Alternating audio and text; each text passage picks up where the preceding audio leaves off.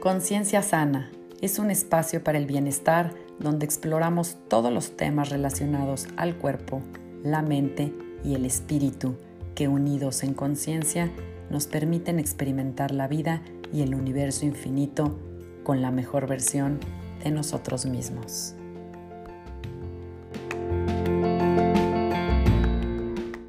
Hola, yo soy Sandra Romero, host del podcast Conciencia Sana y te agradezco que estés conmigo en este espacio, aquí y ahora. Todos los problemas son ilusiones de la mente. La vida no es tan seria como la mente quiere hacernos creer. Todo lo que verdaderamente importa, como el amor, la belleza, la creatividad, la felicidad y la paz interior, emergen más allá de la mente. Eckhart Tolle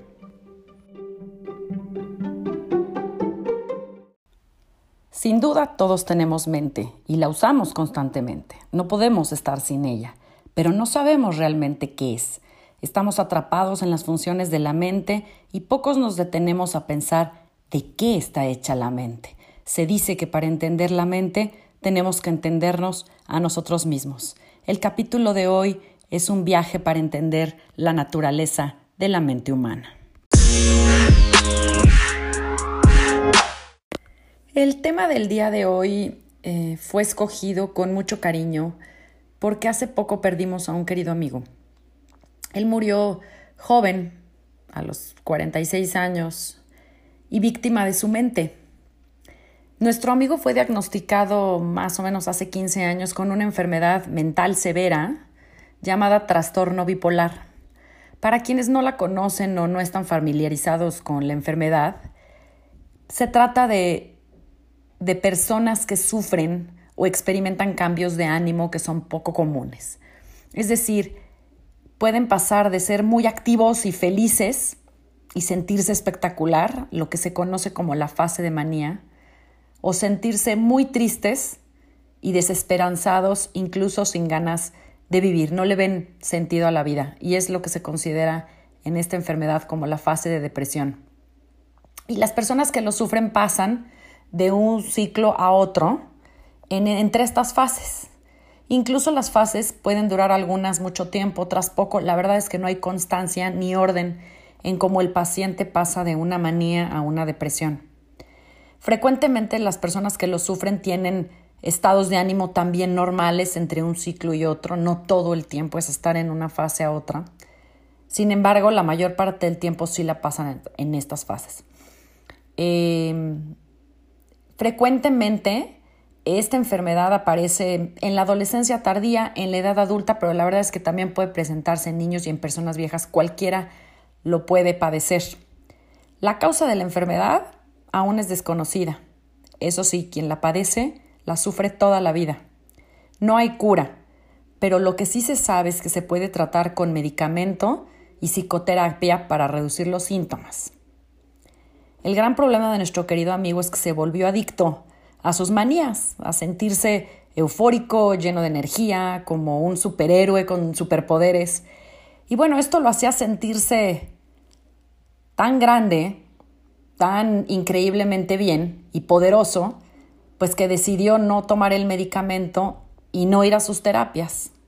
Y bueno, esto fue en gran parte lo que lo llevó a vivir completamente fuera de la realidad, perdió todo el control y terminó perdiendo la vida. En general, los desórdenes o padecimientos mentales cumplen una amplia gama de sintomatología. Esta que les el trastorno bipolar es realmente una de ellas, pero lo que sí tienen en común todas es que afecta a la personalidad de la persona que lo sufre, del paciente, los procesos de pensamiento y por supuesto sus interacciones sociales, además de que muchos de los síntomas se confunden entre unos y otros. Por eso es que son tan difíciles de diagnosticar en comparación con las enfermedades del cuerpo físico. Y no es, no es poca gente la que lo sufre. En, 2017 se estimaba que más de 700 millones de personas alrededor del mundo sufrían de algún desorden o padecimiento mental.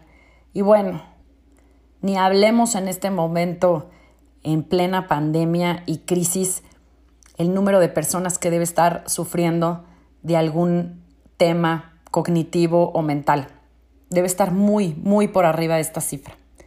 Entre las enfermedades más comunes están los, el pánico, la ansiedad, los ataques de pánico y los ataques de ansiedad, el trastorno bipolar del que hablamos, la depresión, la esquizofrenia y el, el Alzheimer, solo por mencionar algunos. Ahora, los, los expertos señalan que los desórdenes mentales tienen una raíz en una mezcla de factores que sí tienen que ver con, con, el, con el medio ambiente, con la biología, con la psicología. Claro que también hay en, juego factores genéticos, o sea, es decir, hereditarios, hay algún gen, algo que puede desatarse. También puede ser resultado de, cambios en la química del cerebro, tiene que ver también con el uso o abuso de sustancias químicas que pueden ser desde medicamentos, incluso medicamentos para dormir o, sustancias a las que nos volvemos adictos. Y bueno, no se hable de las drogas y no me lo van a creer, pero también de la alimentación, de qué estamos comiendo todos los días. Puede cambiar muchísimo la forma en cómo las personas tienen cambios de humor. En el caso de nuestro querido amigo, todo sucedió eh, después de un conjunto de eventos eh, externos en su vida, emocionales, que se conjuntaron y crearon como una bomba explosiva que digamos que le rompieron los esquemas, le rompieron sus sueños y sus ilusiones que tenía. Y bueno, es por, por todo el cariño que nos dio, por su amistad y su buena vibra, es que hoy le dedico este episodio a nuestro querido amigo Edmundo.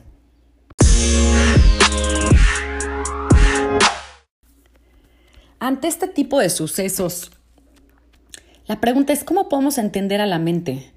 ¿Qué hay detrás de la mente humana? ¿Cuál es su relación con la vida, con la forma en la que la experimentamos?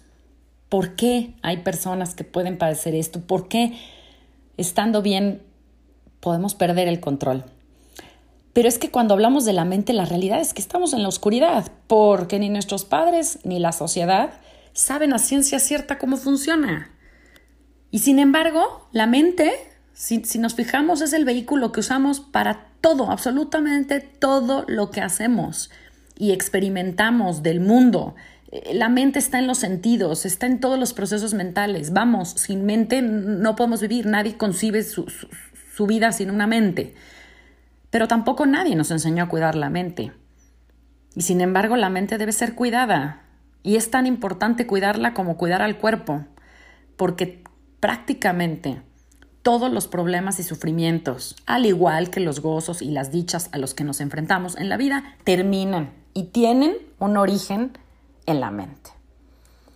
Así que en esta parte quiero compartir contigo la sabiduría que hay de los grandes textos de la India y bueno, de Oriente del budismo, que explican muy claramente la naturaleza de la mente y que apenas la ciencia moderna entiende y confirma. Y sin embargo, esta sabiduría ya tiene miles de años. Cuando nacemos, la mente se posa, la, conciencia se posa, digamos, en nuestra mente, o más bien la mente se posa en nuestra conciencia. Sin embargo, pues nacemos y tampoco nadie nos dio un manual para trabajar con la mente. No entendemos, nunca hemos entendido la diferencia entre las sensaciones y las percepciones, entre lo interno y lo externo. No lo tenemos claro. y sin embargo la vida nos comienza a demandar más y más, a tomar acción y entonces la mente se queda atrapada y no sabemos a ciencia cierta cuando estamos despiertos, estamos soñando, estamos dormidos profundamente, si la mente nos quiere decir algo en los sueños o si lo que estamos pensando, tenemos miedo incluso de pensamientos que tenemos porque no se vayan a hacer realidad, ahí toco madera, ¿no? No hay un manual siquiera para saber la diferencia entre razonar, sentir y estar motivado. Por ejemplo, la mayor parte de la vida nos la pasamos preocupados por cómo satisfacer, cómo lograr satisfacer los deseos de la mente. Estamos siempre buscando que haya un resultado de lo que pensamos y queremos, por supuesto, controlarlo todo. Dice mi maestra en la India que nosotros en Occidente estamos solo enfocados en, lo, en el cuerpo, en lo externo, nos identificamos con lo material y le damos una gran relevancia y por eso es que tenemos tanto miedo a la muerte. Tenemos tantas expectativas de la vida que usamos la mente para cumplirlas y se nos olvida vivir. Queremos controlarlo todo. Queremos controlar el miedo, queremos controlar la angustia, queremos controlar la ira y en general queremos controlar todas las emociones, pero no sabemos cómo es la naturaleza de quien, de quien se supone que creemos que la va a controlar. Entonces, dejamos de mirar el verdadero ser, dejamos de mirar el, yo porque le damos a la mente todo el poder. Ahora, no necesitamos padecer ningún desorden mental para saber cuando la mente nos está jugando chueco, ¿no? Cuando empezamos a culpar a otros, cuando empezamos a culpar a las circunstancias, al gobierno, a la economía, la pandemia, la crisis, a la política, empezamos a desarrollar falsas ideas del mundo y entonces empezamos a tener problemas de, interacción y por supuesto de insatisfacción. No importa cuánto tengamos las medallas que nos colgamos, los títulos que cargamos, mientras cumplamos con los deseos y los mandatos de la mente y viviendo en el exterior, jamás tendremos paz, nos dicen los sabios. Pero debemos entender también, nos dicen, que a la mente hay que llevarla a donde queremos, entender que la mente es sobrepasar los dramas personales, los hábitos mentales y perjudiciales que tenemos, el, el dejar el miedo, ¿no? Que es la gran corrupción de la mente. Ahora, esto no significa que la mente es mala, ni es buena tampoco. La mente en realidad es una herramienta. Y eso es de lo que vamos a hablar en el próximo bloque. Pero si sabemos usar la mente, lograremos paz y felicidad. La mente es, es como el fuego. Si yo conozco el fuego y las propiedades del fuego, voy a poderlo controlar. Pero si no conozco al fuego y si no conozco sus propiedades, ¿qué va a pasar? Que seguramente me voy a, me voy a quemar. Entonces, la mente tiene poderosas cualidades y al igual que el fuego puede ser usada para el bien o para el mal. Puede darnos gran felicidad y dicha y paz o un tremendo sufrimiento y dolor, pues como lo hemos observado en otras personas, en, nosotros, en nuestro querido amigo, y por lo que no todos y cada uno de nosotros hemos experimentado en carne propia. Entonces, la solución a los dilemas de la mente está en aprender a usarla correctamente. En el mundo oriental, la meditación es uno de los instrumentos más fáciles para entender la mente como un objeto.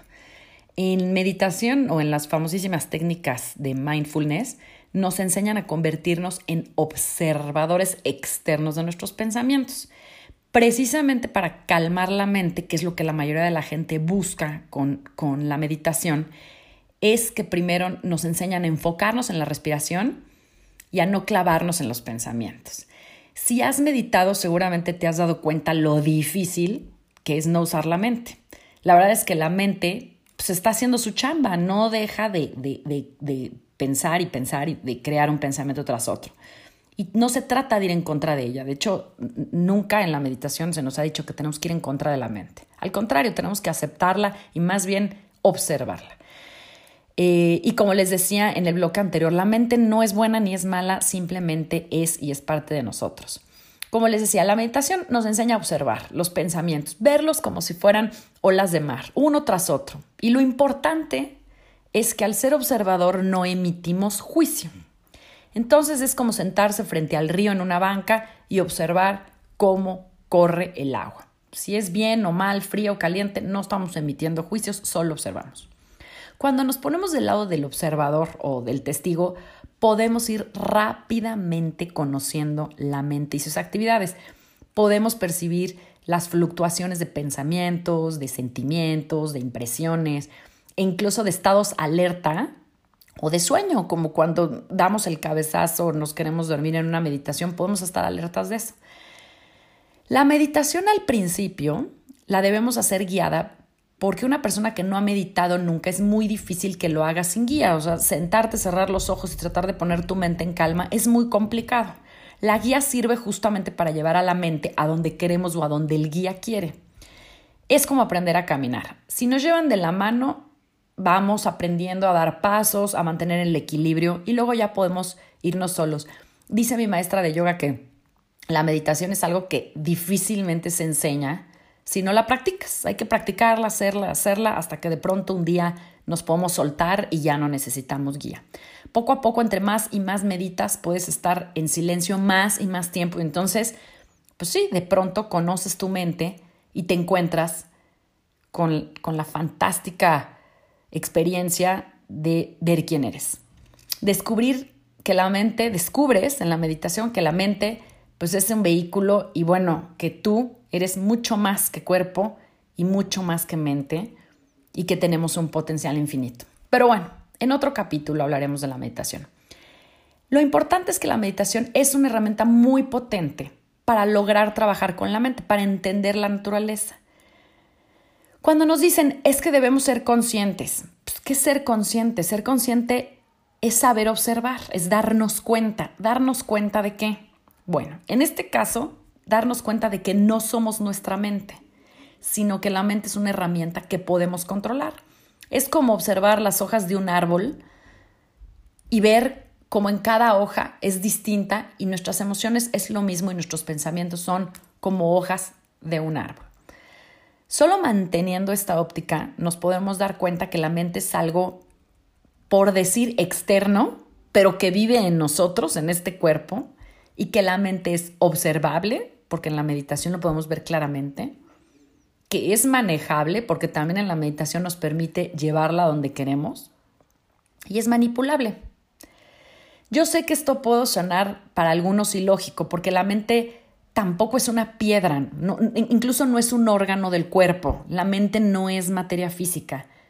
Y sin embargo, con la mente creamos realidades, la mente es etérea, es luminosa, la mente emite señales y emite frecuencias, es energía. Y, la mente sí tiene una estructura, tiene un ciclo de nutrición y tiene un origen y un final. El ser, el ser, el espíritu, el yo, no tiene, no tiene un origen y un final, es eterno, pero la mente sí. Entonces, desde esta perspectiva, la mente ya puede convertirse en un instrumento, un gran instrumento para comprender y vivir la vida. La mente, ojo, no el cerebro, es una máquina muy poderosa yo podría decirles que es como el mejor software o la mejor organización para acomodar y entender la materia y comprender el mundo. Sin embargo, cuando perdemos de vista que la mente es un instrumento y creemos, caemos en la falsedad de que la mente somos nosotros, entonces es cuando le damos el poder, nos convertimos en sus esclavos y en esclavos de las sensaciones y de las percepciones, perdemos el control de nuestro destino y sí, caemos en falsas creencias y bueno, terminamos sometidos a los deseos y caprichos de la mente que quiere cumplir con lo que hay en el exterior.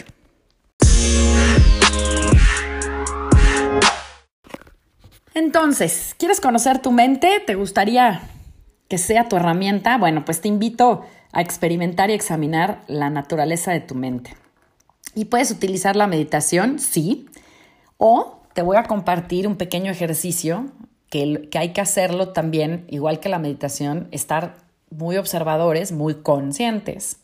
Este ejercicio es del doctor David Frawley, que bueno, él es un gran conocedor de la historia, de la filosofía y del pensamiento de la India, y bueno, también es director del Instituto Americano de Estudios Védicos. Si les interesa conocer más de él, escríbanme o contáctenme o, pueden buscarlo en, la red. La próxima vez, eh, eh, entonces el ejercicio es así, la próxima vez que puedas, Busca un contacto con la naturaleza o con algo natural. Escoge un objeto, vamos a decir un árbol, y dirige tu atención a él. Analiza cómo tu atención cambia de un instante a otro mientras lo observas. nota cómo funciona tu mente, cómo a través de una serie de percepciones que van cambiando, te vas construyendo una idea total de ese, de ese árbol. Ahora nota Analiza cómo tu atención no se fija en un solo punto del árbol, sino que se va moviendo en diversos ángulos. Vas ayudándote de tus sensaciones y tus percepciones para construirte una imagen. Esto es en un objeto, esto es en un objeto de la naturaleza. Pero ahora ve a tu vida diaria, hoy, mañana, en la noche, todos los días, y examina tus emociones. Analiza cómo funciona tu mente cuando estás enojado o triste, o emocionado o enamorado. Analiza cómo es la naturaleza cambiante de tus emociones. No mantienes esa misma emoción. Observa, es más, incluso observa cómo entre más fuerte e intensa es esa emoción, la duración es menor, dura poco, como dicen, te dura poco el enojo, ¿no? O al menos no es con la misma intensidad. Muchas veces, de hecho, decimos que estamos enojados cuando, cuando en realidad ya no estamos, ya no sentimos lo que sentimos en el momento que explotamos, por decirlo así. Ahora analiza las conexiones entre lo que amas y lo que odias o entre lo que te gusta y lo que no te gusta, lo que te disgusta o lo que te choca. Por eso dicen que del odio al amor hay un paso, hay una conexión ahí. Ahora, nada en el universo es estático, por eso nuestras emociones no lo son. Dicen los sabios que vivimos en una total impermanencia, y sí. Sin embargo, nosotros, como dicen en Occidente, en, en, Oriente, dicen que los occidentales luchamos porque las cosas y las personas a las que nos aferramos no cambien, no mueran y no se transformen. Entonces nos cuesta mucho trabajo lidiar con algo que es tan cambiante, que no es permanente. Pero cuando en el universo no hay nada permanente, pues la mente es un ejemplo clarísimo de ello. Ahora, regresando a los pensamientos, analicémoslos, analiza los tuyos. Ya sabemos que son cambiantes y que no cesan, pero ahora quiero que examines el patrón de tus pensamientos, lo que sueles pensar o piensas de forma habitual todos los días. Ahora analiza cómo mucho de lo que piensas tiene poco valor en lo práctico. O sea, mucho es divagar, va y viene, sueña, imagina, crea. Mucho es memoria y recuerdos. De hecho, en la mente, la mente se mueve obsesivamente en la memoria trae una cosa y otra de atrás para adelante. Si te fijas, por eso se nos invita en la meditación y se nos invita en prácticas espirituales a vivir el aquí y el ahora, porque la mente todo el tiempo te está trayendo al pasado o al futuro. No estamos pensando en el presente. Y eso es una gran lección para entender a la mente. ¿Qué estoy pensando ahorita? ¿Qué voy a hacer con esto? Siempre estamos, la mayoría de las personas, estamos conectadas o con el pasado o con el futuro. Incluso con lo que pasó hace 10 minutos o una hora ya es pasado y ya no existe. O con el futuro que tampoco existe. Entonces es un gran ejercicio traer a la mente al aquí y a la hora. Y cómo va y bien. Y finalmente, analiza todos los pensamientos que llevan el pronombre o el apellido, la medalla del yo. Yo creo, yo pienso, yo hice, yo dije, yo estaba, es mío. ¿no? Fíjate cómo a todo lo que sucede en la mente le ponemos el yo. Creemos que yo soy, yo soy eso, yo soy la mente, yo soy lo que pienso. Y cómo esto es la raíz también de otros pensamientos y la mente se va encerrando, se va aferrando a la función del yo. ¿Qué pasa si te vuelves como en la meditación, nada más que estando despierto, a ser un observador de tus pensamientos y quitarles el yo? Verás que es imposible. Es difícil, pero es un buen ejercicio. Dice el doctor Froley que si aprendemos a usar la mente como una herramienta y empezamos a ser más observadores de lo que pensamos, de cómo lo pensamos, de qué es lo que nos genera cierto pensamiento, de lo que sentimos, cómo lo sentimos, qué es lo que detona ciertos sentimientos y de los patrones que hay, tanto en los pensamientos como en las emociones que tenemos, podemos empezar a ser realmente conscientes y no víctimas de la mente y podemos utilizarla como una gran herramienta. ¿Sabías que 98% de los pensamientos que tuviste ayer los tienes hoy y los tendrás mañana? Son hábitos, porque pensamos sin pensar, porque pensamos sin observar, somos víctimas reaccionarias de nuestra mente y del exterior. Pero cuando aprendemos a observar, y a observar la mente sin juicio. Entonces dejaremos de estar dominados por los impulsos que vienen de las sensaciones que nos producen las cosas externas, dejaremos de ser reaccionarios y usaremos la mente para tomar acción hacia nuestro verdadero propósito en la vida y encontrar la paz y la calma. Y esto viene mucho a colación porque en tiempos complejos como los que estamos viviendo, entender la mente para mí es un gran regalo. Entender la mente nos permite liberarnos, nos permite escoger qué queremos, qué queremos sentir o, nos permite más que controlar, porque no se trata el qué queremos sentir, nos permite aceptar las cosas como son y tomar acción. Nos permite emprender a encontrar la calma en la tormenta.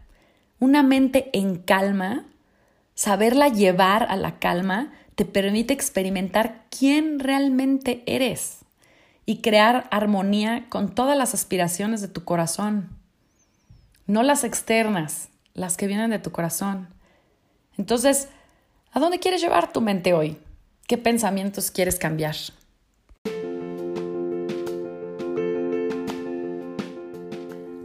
Yo soy Sandra Romero, agradezco que te hayas tomado el tiempo para escucharme y acompañarme en un capítulo más de Conciencia Sana.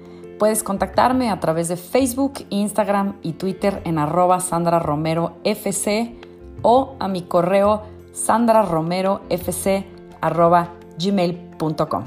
Nos vemos a la próxima. Namaste.